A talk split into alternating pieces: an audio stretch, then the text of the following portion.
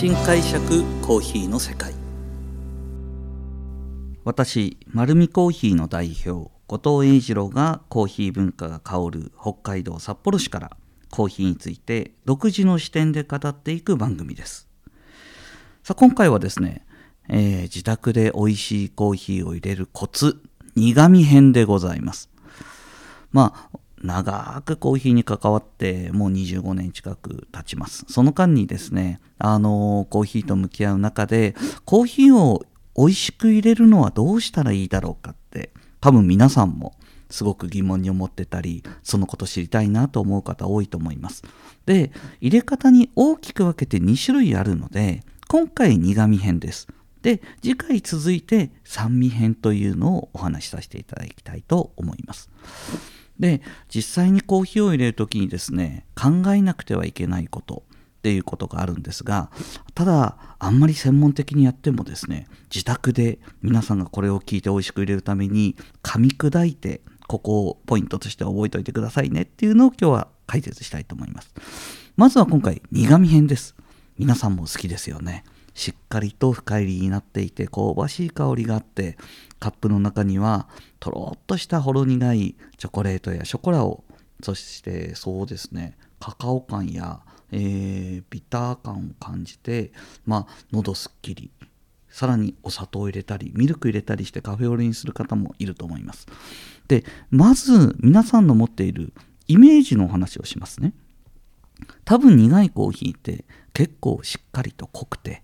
えー、それでいて、え、ー、とまあ、とろみもあって、まあ、高級なカップに、えー、大体 150cc からそんなにマークアップで多いわけではないけれど、えー、濃いめのコーヒーが出てくるイメージあると思います。で、その他にもですね、アイスコーヒーみたいに苦味がさらっとしていて、あんまりあのドロドロしてないような濃度帯の苦味のコーヒーも飲んだことがあると思います。で、まず、焙煎人である私から、え、ー、と、苦味のあるコーヒーってどういうものなのかという、まず、まず見極めでしょうかね。コーヒー買うときに苦いコーヒー買いたいって。まあ言えば売ってくれるんですけども、えーと、特徴としてあるのはですね、まず色が黒に近いです。なのでコーヒー豆で売ってるケースの中から、えーと、苦味系のコーヒーを探すときにはどちらかといえばコーヒーの色って今まあ淡い茶色っぽいものオレンジ色っぽいような色のものから一番柔らかいのはですね。でその後茶色赤茶色になって焦げ茶色になって黒になってきます。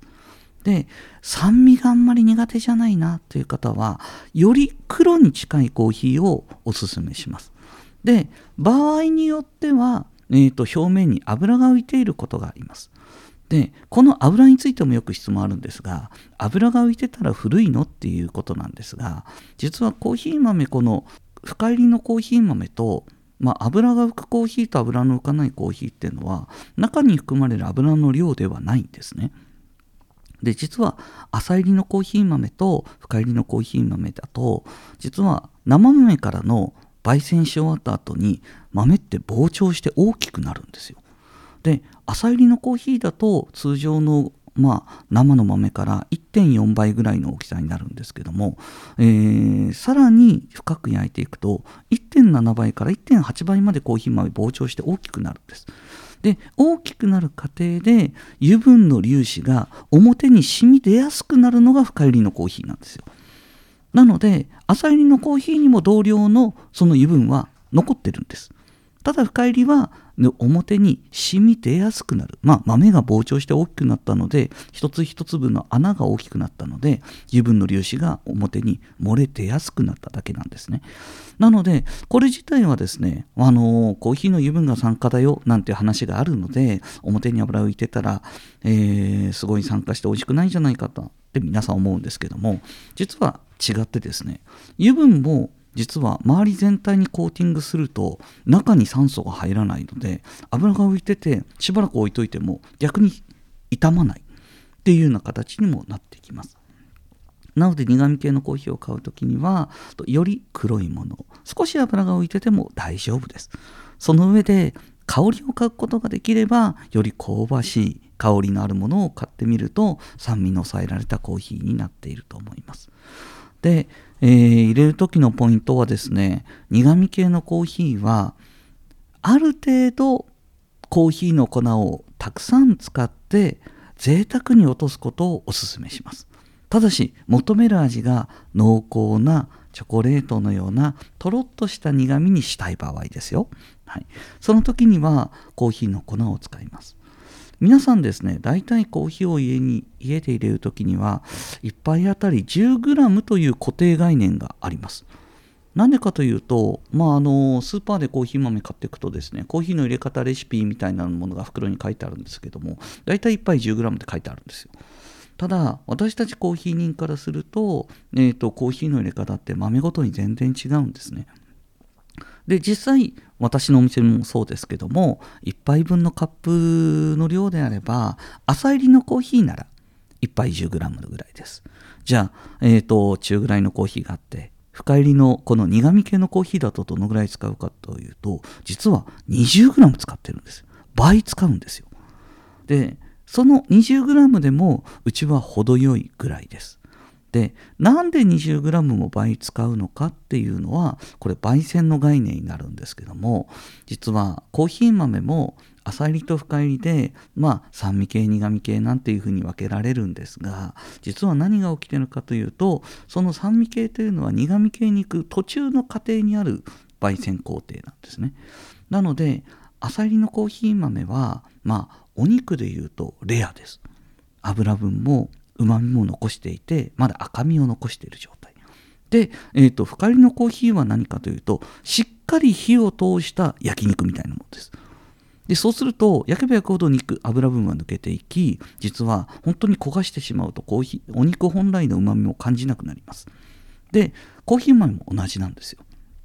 実は大きさは1.4倍から1.7倍に大きくなっていて色も濃くなってるのでなんとなく力強く見えるし飲んだコーヒーは濃いから、えーと、入れたら濃くなると皆さん思うんですが実はその焙煎の過程の中1.7倍まで膨張していながら中の重さはですねさらに減っているんです。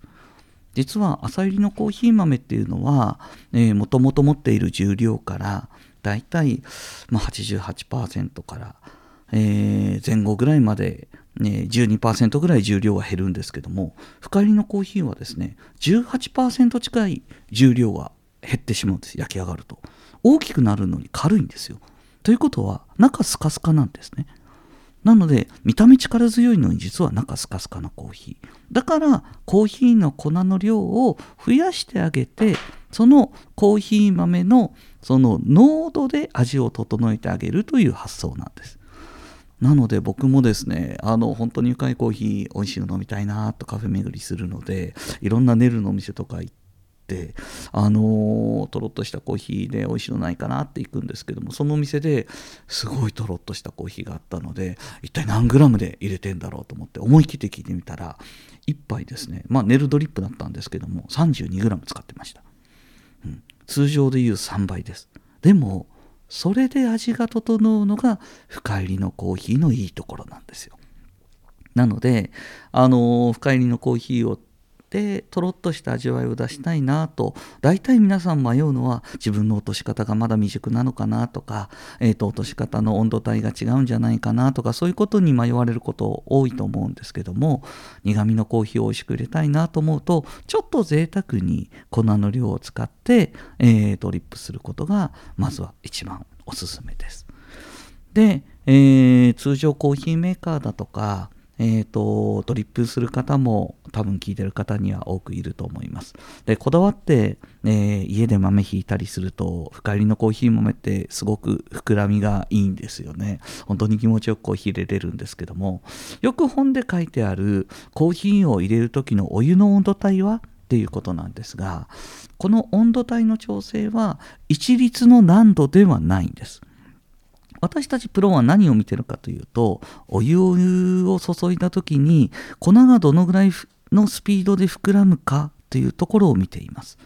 で朝入りのコーヒー豆は、えーと、焙煎したてで、えー、まあ45日のコーヒーでもお湯注いでもですねきめ細かな綺麗な泡が出てきて膨らんでいくんですけども深入りのコーヒー豆でもしも鮮度のいいコーヒーがお手元にあったらお湯注いだらすごい勢いで膨らんでで蒸らした後注いだお湯がまるであの洗剤の泡のような粗い泡が出てくるとします。そうするとですねこれお湯の温度高すぎなんですよ。でこのお湯の温度は何のためにとあの合わせてるかというとこの泡の出方をコントロールしてあげないと本当に大きな粒の泡が内側からボコボコと出てくると抽出に必要な粉と粉の密度が乱されてしまうんですね。でこれを乱してしまうとお湯がの抜ける道をあちこちに作ってしまって薄っぺらい水っぽいコーヒーになっちゃうんですだからこの勢いのいい鮮度を抑えるためにはどうするかというとお湯の温度を下げるんです通常沸騰したお湯はですね95度から沸騰し始めて1分ごとに、えーと、大体1度上がります。マックスでも98度。全部100度になったらこれは沸騰状態になっちゃってますので。で、まあ、その状態をポットに移して大体923度ぐらいで普通はコーヒー入れてるような感じに多分なると思います。じゃあ深入りのコーヒーどのぐらい、えー、温度を下げればいいのかというとですね大体あの本当に新鮮な深入りのコーヒー豆で焙煎から2週間以内だったらそうですね823度、えー、10度ぐらい下げる感覚です。でこれどうやってやるかというとあの、まあ、体温計で測ってもいいと思いますけども家でなかなか難しいと思うのであの抽出するポットにですねコーヒー入れてでまずはコーヒー豆セットしないでですね空のグラスポットとサーバーにペーパーも引かないし粉も入れないで高い位置からお湯を移し替えるのを2回やってみてください。でこの時にはですねお湯は高い位置、まあ、ポットは高い位置に構えて少しあの湯気が明らかに注がれてる液あのお湯から見えるような形で移し替えます。でこれはですね周りの温度だとか室内の温度だとか条件に、まあ、その高さだとかにはちょっと違うんですけども大体3度から5度ぐらい調整できるんですよ。でこのお湯をまたポットに戻してで2回ぐらいやると82度ぐらいになります。でこれをですね実はあの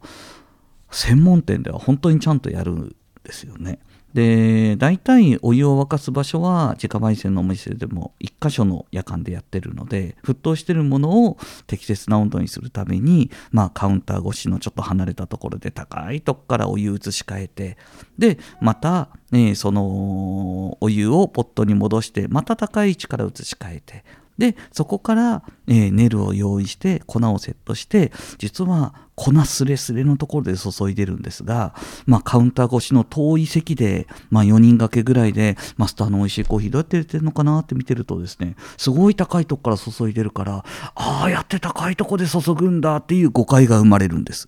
はい、でもそこのマスターのもしカウンターに座る機会があったら目の前で手元見てみてください。マスターはそのコーヒーのその膨らみにポットの先がつくんじゃないかなっていうぐらい低いところでゆっくりゆっくり注いでるのを見ることができると思います。